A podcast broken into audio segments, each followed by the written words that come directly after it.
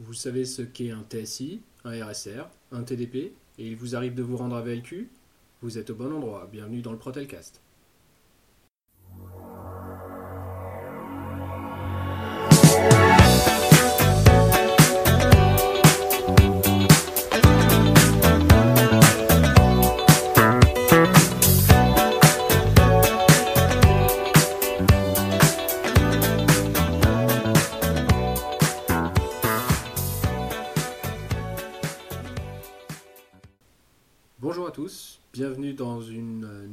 Émission euh, du Protelcast. Euh, Celle-ci a un format un petit peu particulier puisqu'on va être sur un format vraiment très court, euh, un format plus euh, informatif, explicatif euh, sur un sujet précis. Alors avec nous encore aujourd'hui euh, Nicolas Mertens Bonjour. et Jim Fanelli. Bonjour à tous. Aujourd'hui, on va aborder euh, le, un terme qui va être très à la mode euh, rapidement, c'est donc euh, bah, les élections professionnelles. Euh, quels sont euh, un peu le, mode de fonctionnement de ces élections et qu'est-ce que les élections impliquent dans une société telle que la nôtre Alors Nicolas, concernant le sujet des élections professionnelles, tu vas être euh, notre principal interlocuteur. Déjà, première question, comment se fait-il que sur des élections professionnelles, on ait un ou deux tours? Alors, le, nombre de tours s'effectue en fonction de la réussite des élections. On va parler de réussite dans la mesure où on aura réussi à impliquer un maximum de salariés. On, on doit atteindre ce qu'on appelle un quorum, c'est-à-dire qu'on doit atteindre euh, un petit peu plus que 50% euh, du suffrage euh, par les voix, entre guillemets. Je ne sais pas si j'ai été clair, mais en gros, il faut qu'il y ait 50% de la population éligible au vote qui vote. Ok, donc en gros, en imaginant que sur une société telle que la nôtre qui compte un peu plus de 1500 salariés, en admettant que, allez, on va dire que 1500 salariés tout rond soient éligibles pour voter, euh, il n'y aura pas de deuxième tour si on atteint euh, à minimum, à minima, 750 votants. 750 votants, ce qui représente 50% de la population d'électeurs.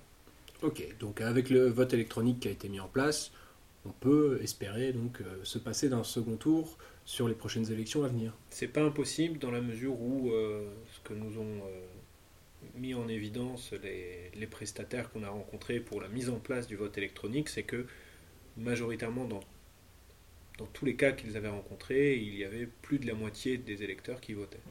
Donc on peut espérer un seul tour pour ces élections. Ok, on imagine aujourd'hui que les élections ont eu lieu. euh, chacun, chacun repart avec ses billes, avec un certain nombre de résultats. Euh, j'ai 5%, j'ai 10%, j'ai 15%, j'ai 30%, j'ai 50%. Euh, Qu'est-ce que ces chiffres vont impliquer comme résultat? Alors, en fonction du, du volume de votants, euh, à minima, pour une organisation syndicale, il faut euh, dépasser la barre des 10%. D'accord? Euh, Ça veut dire que au delà de 10%, tu deviens représentatif au sein de ta boîte. Donc ça veut dire quoi? Ça veut dire que tu peux nommer des délégués syndicaux qui auront négocié des accords. D'accord? Après, on a beaucoup fait évoluer, enfin pas nous, hein, mais l'État fait beaucoup évoluer la- la manière dont ça se passe, euh, les votes en société. Donc tout à l'heure, tu parlais de 10%, 30%, etc. etc. Euh, faut te dire que déjà en deçà de 10%, c'est un échec. C'est-à-dire que tu n'as pas su convaincre 10% de ta population euh, de votants de ton programme ou de, te- de tes envies euh, Ou de ta légitimité, tout simplement. ou de ta légitimité, effectivement. Donc ça, ça signifie quoi? Ça signifie qu'un syndicat en dessous de 10% perd euh, la notion d'obtenir un siège au sein des instances. D'accord, donc euh, un syndicat qui ne ferait pas à minimum attends. 10%, Non, non, ce que je te dis, c'est une bêtise. Euh, on a la CFDT qui en est le parfait exemple, avec 9,90 aux dernières élections. Chez nous, ils ont quand même eu des sièges. Ils ont Donc- eu un siège par défaut, c'était le siège qui restait après distribution des sièges aux autres, aux autres syndicats représentatifs. Exactement. Mais effectivement, même avec un élu, comme il leur manquait une voix pour être représentatif, ils n'avaient malgré tout pas de possibilité de venir s'asseoir aux tables de négociation concernant les accords C'est bien ça. dans la bien ça. société. Dans une société telle que la nôtre aussi, ça implique qu'un syndicat qui obtient au moins 10% des voix obtient des moyens spécifiques de la part de la direction aussi, tels que chez Protelco par exemple, un bureau, un local syndical, hein, où euh, donc euh, le syndicat en question euh, obtient un local avec une ligne téléphonique, une ligne internet qui lui permet donc de travailler. Alors, je vais juste apporter une précision. Quand on a pris euh, nos premiers mandats chez Protelco, à mon arrivée, ces choses-là n'existaient pas chez Protelco. Mm. C'est-à-dire qu'on avait des locaux qui étaient, euh, on va dire, partagés et regroupés, effectivement, entre OS. D'accord. Alors que, sauf si c'est un accord, et je pense que c'était le cas, euh, c'est pas comme ça que ça fonctionne. C'est que quand tu obtiens un certain nombre de salariés dans ta boîte, c'est-à-dire plus de 1000, ça doit être un local par organisation syndicale représentative. Quant à la ligne téléphonique, c'est pareil, c'est une ligne hors PABX, c'est écrit dans le Code du travail. D'accord. Tout ça, ça n'existait pas, il a fallu qu'on le, qu'on le négocie, ça a été euh, très long, Donc on l'a obtenu. En imaginant que 5 syndicats euh, soient représentatifs aux prochaines élections, donc fassent plus de 10%, il faudrait donc un local par syndicat. Et là, c'est la catastrophe. c'est la catastrophe parce qu'aujourd'hui, où sont regroupées les organisations syndicales, alors je dis que c'est la catastrophe, c'est une image, hein, c'est pas du tout une, cata- une catastrophe pour les salariés, c'est une catastrophe pour la direction parce que là, ils vont se, ils vont se faire mal à la tête pour essayer d'obtenir les locaux. Oui, c'est vrai que là, actuellement, sur les dernières élections donc, qui ont été annulées, trois syndicats seulement étaient représentatifs, à, donc la CFTC, la CGT et FO.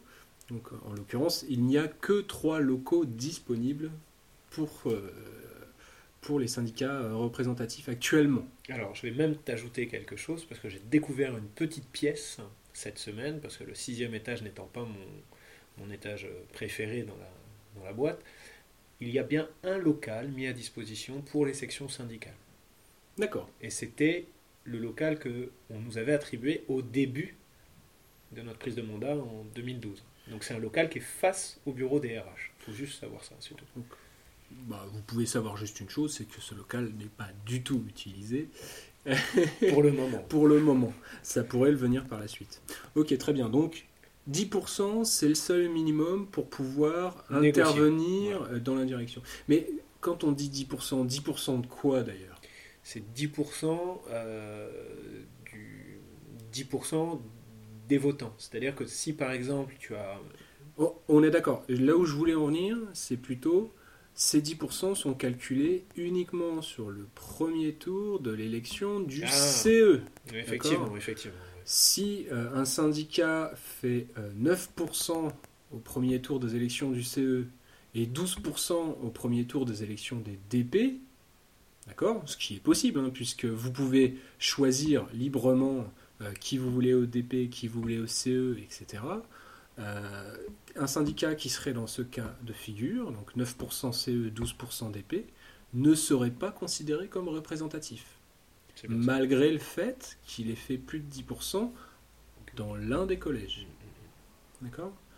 Donc euh, c'est vraiment important euh, de le signaler. C'est vraiment les élections CE qui vont déterminer euh, l'implication euh, de, de- des syndicats et des personnes que vous avez élus dans la boîte.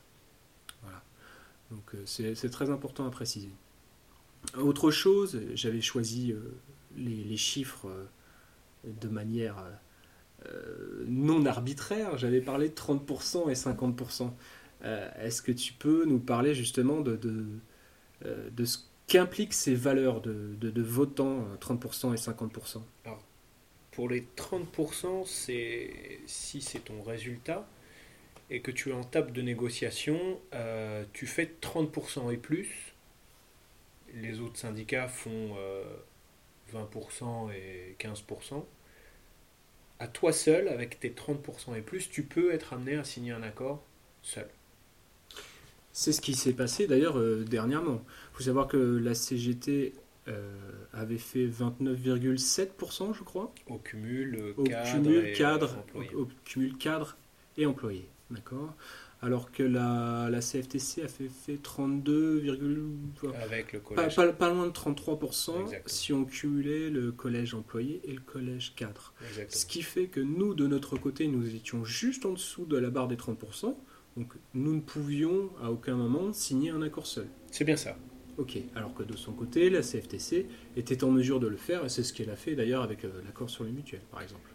Par exemple, donc c'est effectivement ça, Guillaume. Le, la barre symbolique des, des 30%, elle est, elle est, vraiment primordiale dans, le, dans la manière dont tu vas être amené à négocier avec la boîte. Il faut savoir que plus, c'est comme pour tout, hein, plus tu vas peser en pourcentage, plus ce que tu vas amener lors de négociations aura du poids.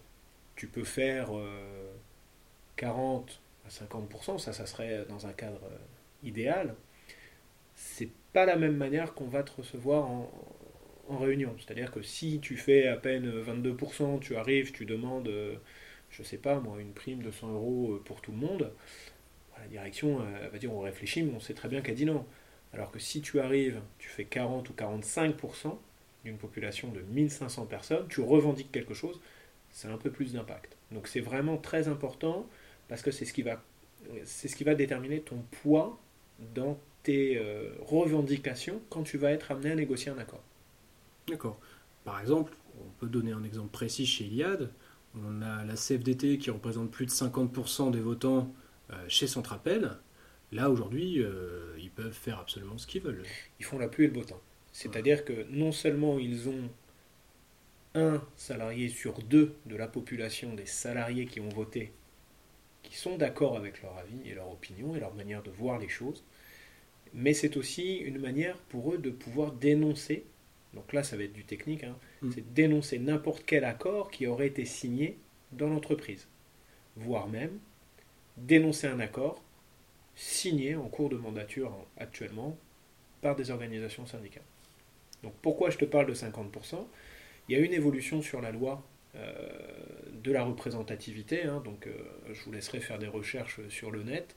Si vous voulez plus d'informations, vous nous les posez, vous vous posez les questions. Il faut savoir que maintenant, pour dénoncer un accord, il faut faire 50%, ou il faut au cumul que les organisations syndicales qui le souhaitent représentent 50% euh, de la population qui a voté lors des élections professionnelles en entreprise pour dénoncer un accord. Pour donner toujours un exemple précis et que vous puissiez comprendre facilement, euh, comme on l'a dit, un syndicat qui euh, pèse plus de 30% euh, des votants au premier tour des élections du CE, soit la CFTC par exemple, avec ses 32 et quelques pourcents, a signé un accord mutuel seul. Les deux autres syndicats représentatifs, à savoir la CGT et FO, donc qui représentaient un peu moins de 30% pour notre part et un peu plus de 13% pour la part de FO, représentent donc à eux à, eux deux 42% des votants. D'accord? Donc du coup, le cumul de ces deux syndicats-là ne pouvait pas dénoncer l'accord signé seul par celui qui en représentait 32%. Euh, euh, je ne sais pas si ça a été clair. S'il fallait dépasser 50%. Il aurait fallu que, au cumul, FO et CGT représentent 50% des votants pour que et la CGT et FO puissent dénoncer l'accord signé seul par la CFTC. Alors pour, pour simplifier le mot dénoncer, parce qu'il y en a certains qui vont se casser la tête, ils ne vont pas comprendre, en gros c'est pour faire tomber, c'est pour dire à la boîte, écoutez, vous avez signé un accord, vous avez eu un accord qui a été signé avec une organisation syndicale qui avait le poids, maintenant nous on n'est pas d'accord, et en gros on, fait les démarches administratives pour euh, dénoncer cet accord, pour faire tomber cet accord, pour le rendre caduque. Et euh, pour ceux que ça intéresse, le cas le plus flagrant et le plus euh, explicite de, de ce qu'est la représentativité en entreprise est celle sur le travail du dimanche oui, à la FNAC. Où là, effectivement, les, les, syndicats dites maisons, selon nos camarades du commerce, ont signé un accord pour le travail du dimanche. Mais on va dire manque de chance pour eux ou. Donc, encore, encore une fois, à préciser, ces syndicats-là représentaient à eux tous, plus de 30%. exactement. Mais les syndicats, à savoir CGT, SUD et, FO, ont, qui eux représentaient euh, pas loin de 55% des salariés, ont dénoncé immédiatement l'accord qui venait d'être signé dans les 24 heures. D'accord? Donc en même temps, il est, à mon sens, légitime que euh, euh, des salariés qui représentent plus de la moitié des votants, euh, des organisations syndicales, organisations syndicales évidemment, hein, puissent dénoncer un accord qui est signé par d'autres qui ne représentent que 30%. je ne sais pas si on a été clair, c'est vrai que c'est une partie qui est plus technique, peut-être plus, quand même, pénible, mais ça vous permet de comprendre les enjeux des élections. Voilà, exactement. C'est pas simplement des gens qui veulent euh, une place au CE ou une place au DP ou des heures de délégation pour faire, enfin, voilà.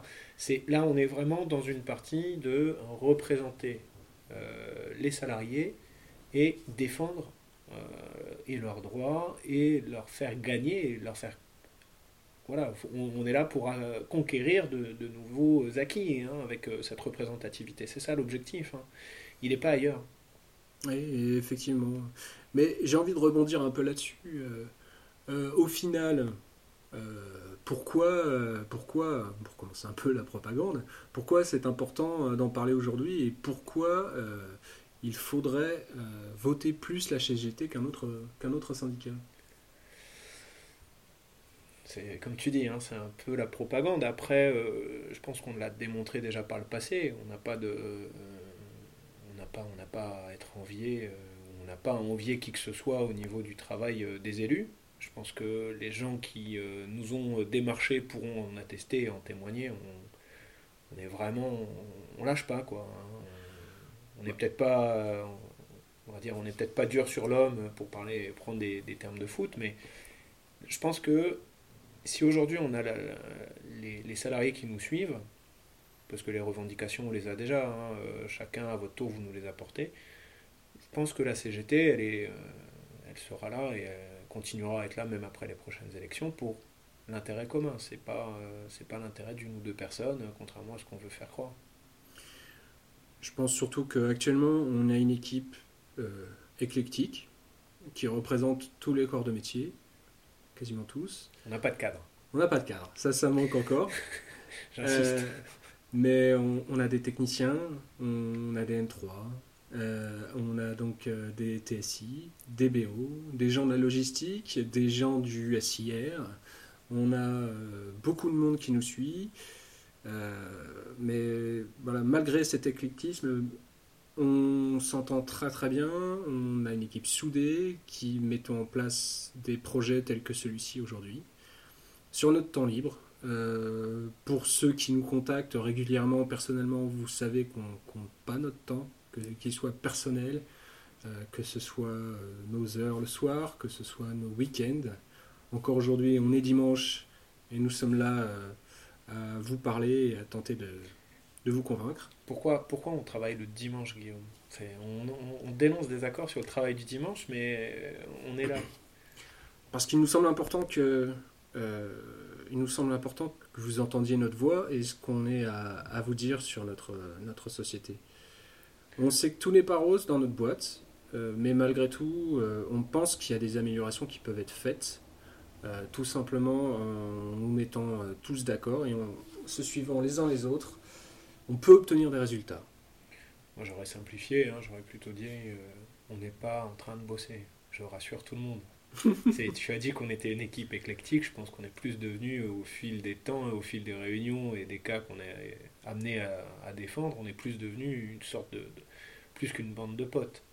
C'est quand même assez rare. Euh, voilà, en pause, on parle rarement de ce qui s'est passé le week-end chez nous ou notre famille, on parle plutôt de ce qui va arriver et du dernier licenciement, entretien pour sanction ou, trucs comme ça.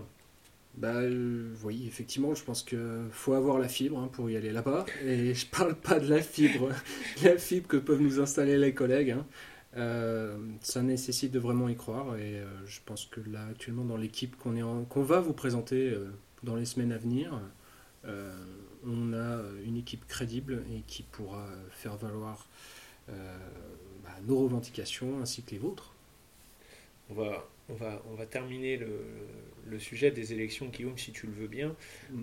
On, va terminer avec une note euh, qui me tient à cœur, en fait. J'ai envie de dire, c'est, voilà, depuis que je suis élu, c'est un peu mon combat de quotidien et de tous les jours.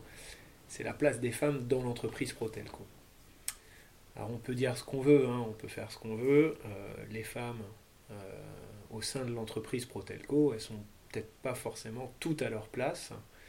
Et euh, voilà, pour prendre des, remarques que certaines me font, elles sont pas non plus très à l'aise vis-à-vis de certains de leurs collègues masculins. Mmh.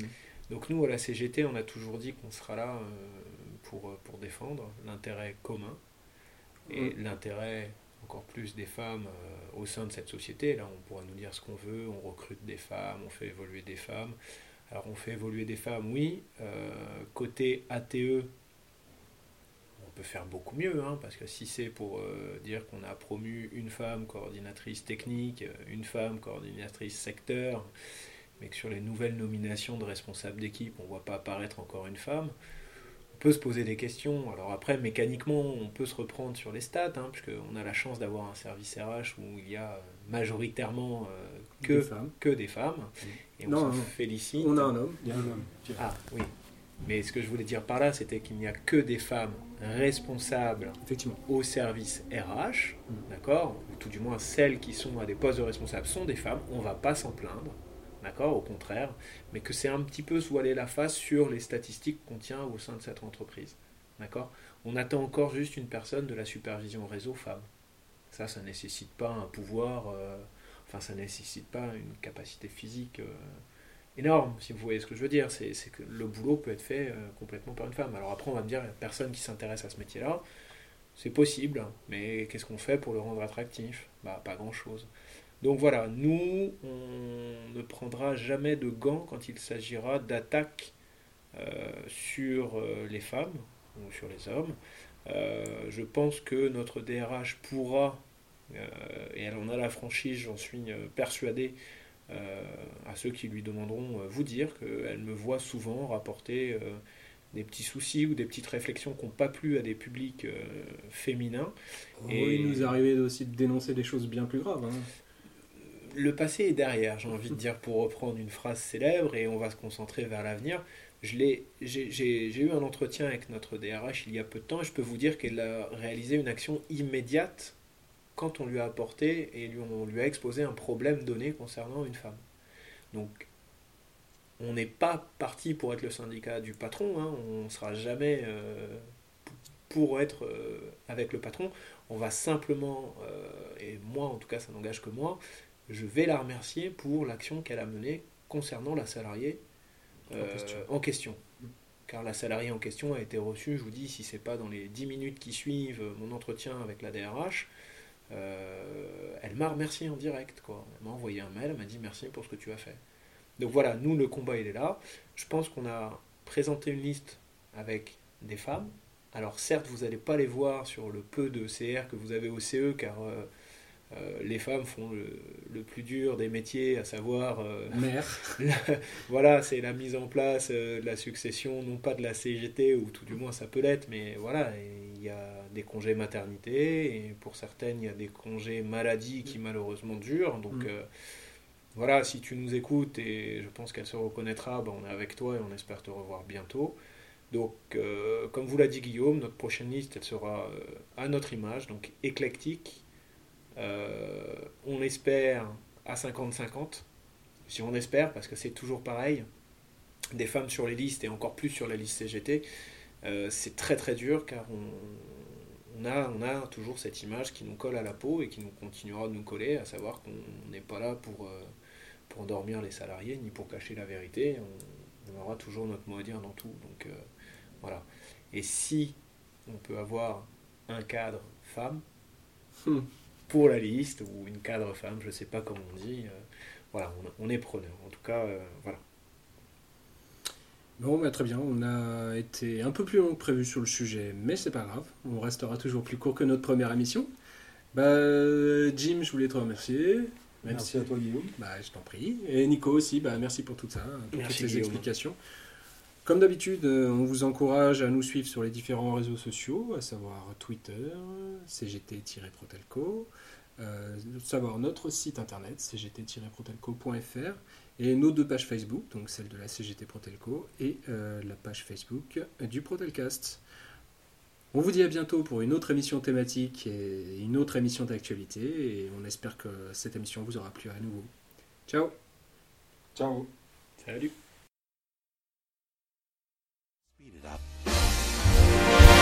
Arise, ye workers, from your slumber.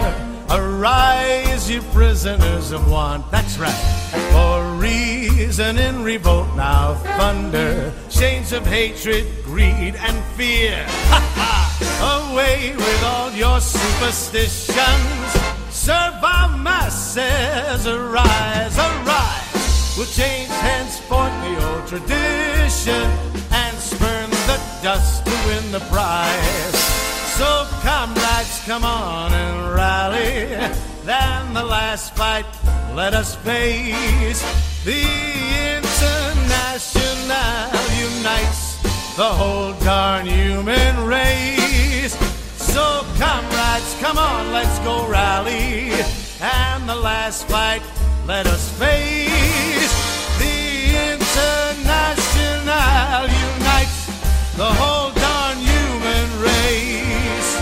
No more deluded by reaction. On tyrants only will make war. The soldiers too will take strike action. They'll break ranks and fight no more. And if those cannibals keep trying to sacrifice us to their pride, each at the forge